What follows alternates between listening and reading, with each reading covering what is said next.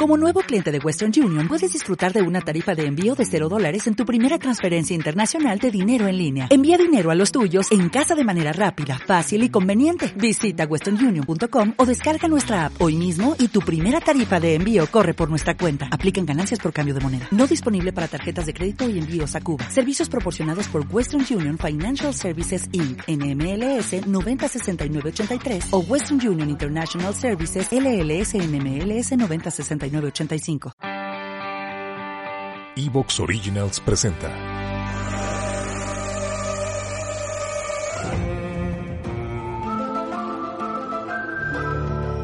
¿Qué hay en estas historias que nos atrapan? Si aprendiéramos algo de ellas, ¿las tomarías en serio? La psicología detrás de las series y películas con Juanjo Núñez, Juanjo Núñez y Daniel Galván. Daniel Galván. Así que prepárate porque esto va en serie. Va en serie.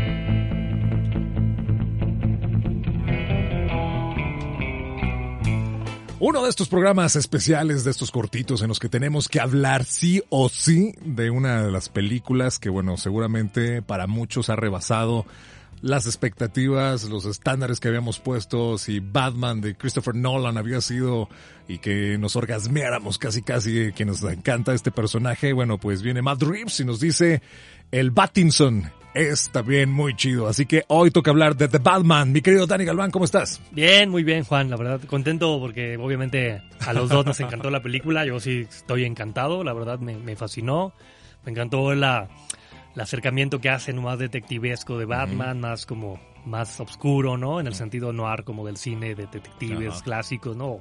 O estas como Seven o este, muy, muy de ese estilo, ¿no? Entonces, la verdad, yo en quedé muy encantado y bueno, la idea es ahí echar unas ideas al aire más, más livianeras de, de aquí en el podcast. De hablar de este personaje que se presenta así como la venganza por un evento traumático, que es un Batman traumatizado, o sea, entendamos que es un Batman, eh, creo que en eso cabe, ¿no? Todos los memes que ha habido sobre verlo que como emo, triste, con ah, esta eh, cara un poco, eh, que si bien es como un Batman en sus primeros años, tú eres experto, a ver, déjame les digo, aparte, aparte de todo, el señor es psicoterapeuta, pero aparte es fanático de Hueso Colorado de Batman. Entonces, si queremos hablar de Batman, Danny Galván también es el, indicado para ello. Gracias. Digo, no sé si sea experto, pero sí me encanta. O sea, sí.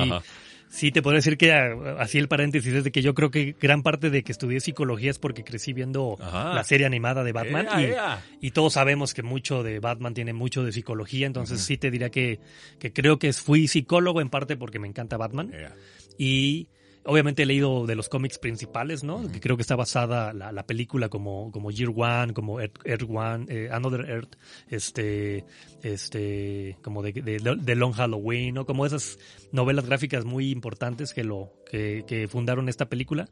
Y estoy de acuerdo, o sea, lo, chingón de esto es que presenta un Batman una, no presentan la historia de origen otra vez, o sea, ya, ya damos por sentado que ya pasó, pero es un Batman muy joven, es un Batman que tiene dos años, y que sí coincido en que todo está muy traumatizado, ¿no? O sea, lo vemos con, con, señales como muy de todavía tener mucho dolor por el, por el evento. Eh, lo vemos encerrado en su casa, prácticamente nadie lo ve, ¿no? Dicen, órale, es un milagro que salga Bruce Wayne de su casa, ¿no? Es, este, lo vemos a triste, lo vemos sobre todo sediento de venganza, ¿no? Que es como se presenta, yo soy la venganza. Y así se refieren a él, ¿no? Y un poco la, la idea es hablar de cómo precisamente vemos en la película cómo el personaje de él, de Batman, evoluciona de un proceso de estar consumido por el deseo de vengarse a entender que puede ser un símbolo de paz y de esperanza.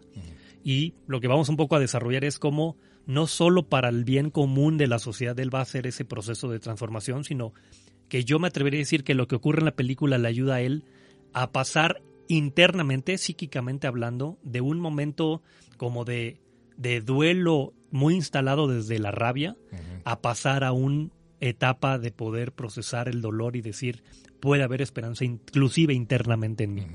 Oye, este proceso cómo se da, digo, vemos y vemos a este personaje en particular, ¿no? Y lo hemos visto también a lo mejor en otras películas, como dices, ¿no? De que nos cuentan su origen, conocemos un tanto, digamos, eh, el evento que puede ser traumático, que es traumatizante, por qué entonces se convierte y a partir de eso, ¿cuál es esa gran diferencia, hermano? Y aquí en esta película de Batman de Matt Reeves, como lo presenta, ¿no? En esta parte en la que él mismo se autodenomina así venganza, el por qué, eh, ¿cuál es la motivación que nosotros como ser humanos buscamos el rebaño? Es decir, para poder justificar ajá, de, las cosas que en lo cotidiano pueden pasarnos, hasta pasar incluso a hacer la justicia, ¿no? Como ese revanchismo en el sentido en el que, bueno, pues me la haces, me la cobro y la desquito triple incluso. Es, que inclusive dentro de la mitología de Batman, o sea, si tú también ves como los diferentes momentos o etapas del personaje en los cómics, hay esa evolución de pasar de ser alguien como vengativo a pasar a ser alguien como más en honor de la justicia y, y lo ves como en, en, en, sus maneras de actuar a ser más respetuosas o más este, pacientes o más prudentes, ¿no? En la película de Batman vemos precisamente cómo él, cuando va a justiciar, y es la primera escena de la película, ¿no? Lo hace inclusive con, con saña, ¿no? O sea, hay esta escena en donde se agarra madrazos al, al, al, al, del tren y le da más madrazos de lo que ocupa. O sea, eso es muy evidente, ¿no? O sea, no le da dos madrazos y lo incapacita para hacer paz, ¿no? Se agarra a madrazos y lo madrea. Y a un güey lo electrocuta. Y, y, está bien hecha la película porque ves la cara de Batman. Pattinson tiene una muy buena actuación facial. Sí, rabia. Donde ves en sus ojos el me estoy desquitando. Yo le veía una entrevista y el mismo Robert Pattinson decía su teoría que se me hizo muy inteligente yo creo que es una, persona inteligente él, decía, yo he pensado ahora que estoy diciendo el personaje y he leído algunas cosas, ¿no será que Batman, sobre todo en estos primeros años, él buscaba como ladrones de, poca monta, ¿no? O sea, como delincuentes callejeros, precisamente como para tener la posibilidad de revivir el trauma y sentir que está pudiendo hacer algo. ¿Sabes? Como si su mente dijera, ahora sí puedo salvar a mis papás y ahora sí puedo vengarme de estas personas. Y claro, eso lo haces con esos como, como, como ladrones de calle, ¿no? Y se me hace una idea muy interesante porque sí, Batman tiene como esta característica de ser una persona traumatizada y de su mente está intentando salir del trauma, ¿no? Y se viste, de ahí luego estos memes, ¿no? Dicen, en lugar de vestirse de murciélago, ve al psiquiatra, ¿no? y es una forma de él intentar hacerse cargo. Pero, pero creo que al inicio de, de la película vemos a un Bruce Wayne muy eh, consumido por el enojo, por las ganas de desquitarse y por causar daño. Quizá justificando su discurso en que es justo, en que está buscando justicia. Pero también al inicio de la película hay mucho el discurso de la desesperanza. Dice cosas como de, llevo dos años haciendo esto y no sé si haya un cambio, la delincuencia ha aumentado, realmente yo no sé si esté haciendo un efecto o no. ¿no? Y, y, y también ves cómo frente a las cuestiones familiares Alfred le dice, tienes que, tu, el nombre de la familia, ¿no? Y le dice, ya no me importa, ya lo que importa es Batman, no me importa salir a la calle, no me importa la empresa. O sea, ves a una persona no solo sumida en la rabia, sino además en la depresión, en la desesperanza que cuando el mismo Alfred no sufre el atentado este del acertijo, tiene ahí un cambio, ¿no? El mismo personaje de, de Bruce Wayne, ¿no? En el sentido dice, alguien que me importa. Ahí entonces sí ya es como creo que la transformación de este Batman, ¿no? De alguna forma también en esta parte. O, bueno, ha sido paulatino, pero este creo que es como el, hito donde lo define. Fíjate que sí, porque además lo poquito que vemos, de, que además siento que está muy bien hecha pues la película, porque con pocas escenas te deja ver sus vínculos. Da a entender que al principio él como que había cierto negación de que tenía afecto por Alfred. Le dice, tú no eres mi papá. O le dice... Se conflictuaban, claro. Cuando le da los, los gemelos, ¿no? La de las, la camisa y le dice... ¿Por qué ¿Y tú por qué los tienes? ¿Acaso eres un Wayne? Como burlándose. Y él le dice, su papá me los dio, güey. O sea, yo era importante para tu papá. O sea, trato de decir como antes él como que tenía poco respeto por Alfred, ¿no? y, y, yo creo que un poco jugándole a la hipótesis, era también su forma de protegerte, ¿no? Muchas personas que quedan muy lastimadas de eventos así, pueden refugiarse en la desvinculación para no volver a sentir miedo a perder a alguien. Entonces ya no me importas porque no quiero volver a sentir el dolor de perder a alguien que me importa. ¿no? Va en serie. Recomendación de Va en serie. Cinéfilos y seriéfilos. En esta ocasión me encantaría platicarles sobre los comprimidos de NIP. ¿Quién no ha tenido problemas para dormir o mantener el sueño? Bueno, pues entonces deberían de conocer NIP Sueño Complete, que es una forma totalmente natural que aporta melatonina a nuestro organismo para así entonces conciliar el sueño, dormir sabroso y también tener una liberación durante la noche de valeriana, pasiflora, melisa, vitamina B6 y zinc para mantener una mejor calidad de sueño. Ahora bien, si ustedes terminan fatigados de su día, les recomiendo NIP Stress Balance, que también actúa en dos etapas. Les voy a platicar cuáles son estas. Primero con vitamina B5 y B6, esto para reducir el cansancio y la fatiga, y la segunda es una liberación prolongada de tila, albahaca morada, rodiola para el rendimiento físico y emocional y magnesio también esto para seguir reduciendo el cansancio y la fatiga. Pueden descubrir NIP Stress Balance y NIP Sueño Complete. Y todos los productos de NIP en NIP.com. Se los voy a deletrear. K-N-E-I-P-P. Ese es NIP.com. O en su farmacia más cercana. Va en serie. Y coincido en que es un hito el, el que pareciera que va a morir Alfred porque creo que le hace una conexión a, Bruce Wayne de decir, en verdad lo quiero, en verdad es alguien que, es lo que me queda de familia y, y no quiero perderte. Y pienso que es un hito junto con él que luego toda la, cruzada contra el acertijo le permite ver, como decíamos tú, y que también creo que está muy bien filmado la escena del, interrogatorio, es una clase de espejo, ¿no? es, una, es una interrogación, pero al mismo tiempo es un juego de espejos, ¿no? En donde juegan obviamente con el tema de que si el acertijo sabe que él es Bruce Wayne, pero sobre todo te deja ver que venían como del mismo sitio, ¿no? Que además es un cómic que no es precisamente el, villano es el acertijo, sino este personaje de Hush, Hush, que es como un, como un paralelo de Bruce Wayne, que también vivió una orfandad, pero él acabó siendo un asesino. Y a lo que quiero llegar con esto es de que yo creo que ahí Bruce Wayne se espejea y ve que el acertijo es muy parecido a él en cuanto a motivos, en cuanto a el trasfondo, en cuanto a formas, pero que el acertijo no quiere justicia, aunque él en sus redes dice quiero purgar a la ciudad de corrupción, que tenía motivos reales para tenerlo, lo que él quiere es venganza, venganza de las injusticias que él vivió de niño, etcétera.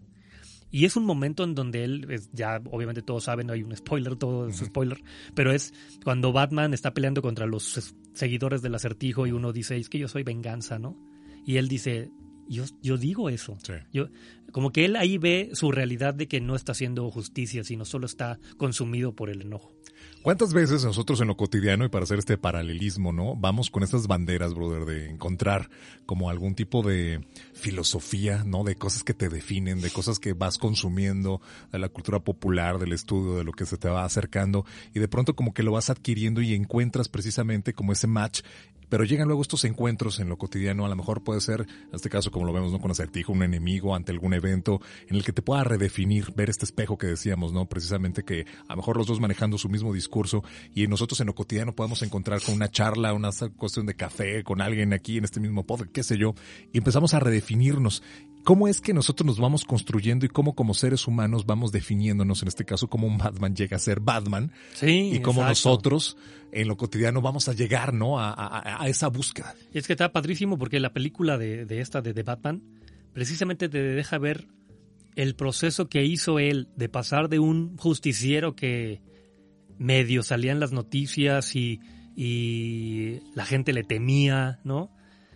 A pasar a ser un símbolo de justicia y esperanza, ¿no? Que acaba la película así, ¿no? Él con el con la bengala rescatando a las personas y la gente siguiéndolo y, los niños diciéndole no te vayas, ¿no? Quiero que te quedes aquí junto conmigo cuando el helicóptero rescata a algunos. O sea, pasa de ser alguien consumido por sus afectos a pasar a ser un símbolo más abstracto. Y eso es importante de decir que la justicia y la esperanza son representantes de valores éticos abstractos que fundan las sociedades o que se fundan los grupos humanos y que las acciones que están basadas en esos conceptos abstractos tienen más poder que lo que está basado en nuestros meros afectos. Porque nuestros afectos vienen desde mi propia historia. Él al principio de la película hacía las cosas porque tenía mucha rabia, porque quería que él estar en paz. Y luego entiende que lo que va a seguir haciendo ya no es, por él, es por la ciudad, es porque hay porque hay ética, porque vale la pena defender a la justicia, porque vale la pena que todos tengan esperanza. Entonces, ese proceso de pasar de lo personal a lo abstracto social es creo el proceso en el cual vemos en la película que se funda el, personaje Batman, que al principio solo era un justiciero que le decían Batman pero al final se conceptualiza como un, un símbolo. No sé si me explico el, proceso de simbolización, que es como el de pasar de ser un mero eh, hombre o una mera persona social a ser un líder, ¿no? O sea, Nelson Mandela antes de ser Nelson Mandela era un ser humano común y corriente y el paso histórico y el, el peso de sus acciones lo convirtieron en un símbolo, en un ícono. Y eso es lo que creo que vemos en la película y me parece formidable porque sí está pensado así. O sea, la verdad es que Matt Reeves eh, construye el guion desde esa línea y es, creo que, muy inteligente poder ver cómo se funda el mito de Batman en la película. Oye, y un personaje como este, en su todo lo magnífico, en lo grande que es y en lo que significa, como dices, no poder hacer todo un símbolo de lo que es precisamente Batman, ¿qué es lo que tuvo que dejar? Ahorita estabas haciendo referencias, ¿no? ¿Cómo existen personajes? ¿Cómo existen hay un eh, Mahatma Gandhi? ¿Cómo tuvo que existir alguien que pase a la historia precisamente como referentes y que tuvieron que haber seguramente una renuncia, como lo hace un mismo Batman? Es decir, ¿en qué momento tú dices renuncio de tener como este tipo de eh, espacios personales, como necesidades para satisfacer esta parte de lo que decías, ¿no? A lo mejor eh, eh, estas motivaciones que son más personales, a hacerlas más trascendentes. Es decir, Batman cuando se convierte en Batman y cuando un Mahatma Gandhi se convierte en un Mahatma Gandhi como alguien,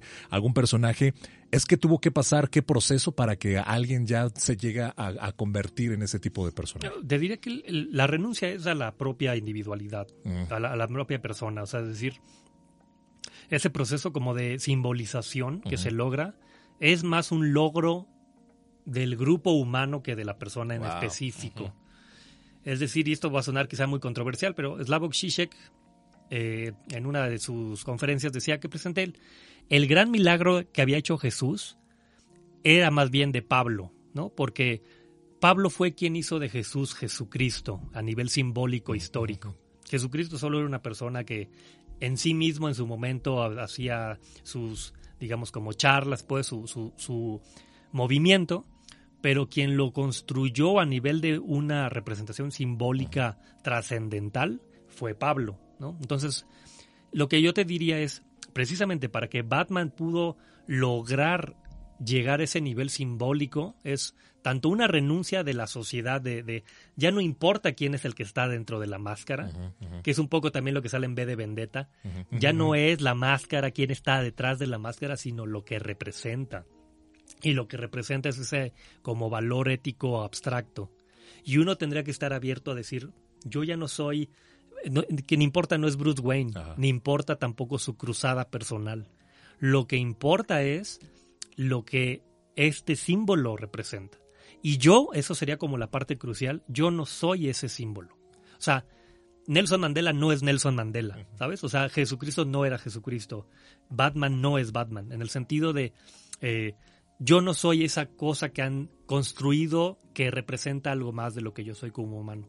Y yo poder renunciar a eso, que es muy difícil porque muchas personas se identifican inmediatamente con eso y dicen, sí, yo soy, no sé, fulanito de tal, ¿no? Y soy el líder. Hay una anécdota, para que me acabes de entender, muy clara que decía Arnold Schwarzenegger cuando dejó de ser gobernador. Fue a un hotel que había inaugurado y fue a pedir como habitación. Cuando él había sido gobernador, le habían dicho, usted aquí va a ser siempre bienvenido, señor gobernador. Tiene una habitación. tiene una habitación siempre en este. Vitalicia. Y después de tiempo, ya no era gobernador, fue y le dijeron, no, no, no podemos dártela. Pero tú me habías dicho que tenía Se lo dije al gobernador, ah. no a usted. ¿Sabes a lo que me refiero? O sea, una cosa es arriba el símbolo que yo represento y otra cosa es mi realidad humana. Yo tengo que estar abierto a renunciar al símbolo, entender que yo no lo soy aunque la gente me idolatre, aunque me digan que soy un gurú, aunque me digan que yo soy un héroe, yo saber que no se refieren a mí, se refieren a algo que vive en su mente. Es difícil porque da mucho ego, ¿no? Sí, claro. Pero creo que Batman, y dentro de los cómics y todo, renunció a su ego. siempre tiene ese interés de no caer en la tentación de su ego, ¿no? Y es siempre como ver También lo dice en la trilogía de Nolan como lo que importa son tus actos, no quién tú eres. Lo que importa es lo que tú haces. Entonces, ya está de más quien está detrás de la máscara, ¿no? Dani Galván, nos has dado, como siempre, excelente charla, una reflexión al respecto. Importante también saber dónde te podemos ubicar, brother. Sí, eh, yo con mucho gusto ya he empezado a tener inclusive personas que se han acercado para de otros países para tener la terapia en línea. Ah, Entonces, por medio de este podcast se han acercado, pues invitar a, quien guste hacerlo. Tengo una página en Facebook, se llama SIG Daniel Galván. Y también en mi correo electrónico que es dangalvan.hotmail.com. Comentarios, sugerencias, peticiones también aquí a través de estos mismos espacios. Muchísimas gracias, Dani. Como siempre, qué placer. Hasta luego. Gracias por llegar hasta acá. Este es un podcast que hacemos con pasión para que puedas encontrar en él herramientas que puedan mejorar tu calidad de vida. Todo esto con la psicología de las series y películas. Va en serie. Búscanos en Facebook, Instagram y Twitter como Ves el Podcast donde encontrarás contenido complementario. Además, ahí podemos interactuar. Si es que te gustó este episodio, nos ayudarías mucho si lo compartes va en serie. ¿No se merece tu familia lo mejor? Entonces, ¿por qué no los mejores huevos? Ahora, Egglands Best están disponibles en deliciosas opciones. Huevos clásicos, de gallina libre de jaula y orgánicos de Egglands, que ofrecen un sabor más delicioso y fresco de granja que le encantará a tu familia. En comparación con los huevos ordinarios, Egglands Best contiene la mejor nutrición como 6 veces más vitamina D, 10 veces más vitamina E y el doble de omega 3 y B12. Solo Egglands Best. Mejor sabor, mejor nutrición, mejores huevos. Visita egglandsbest.com para más información.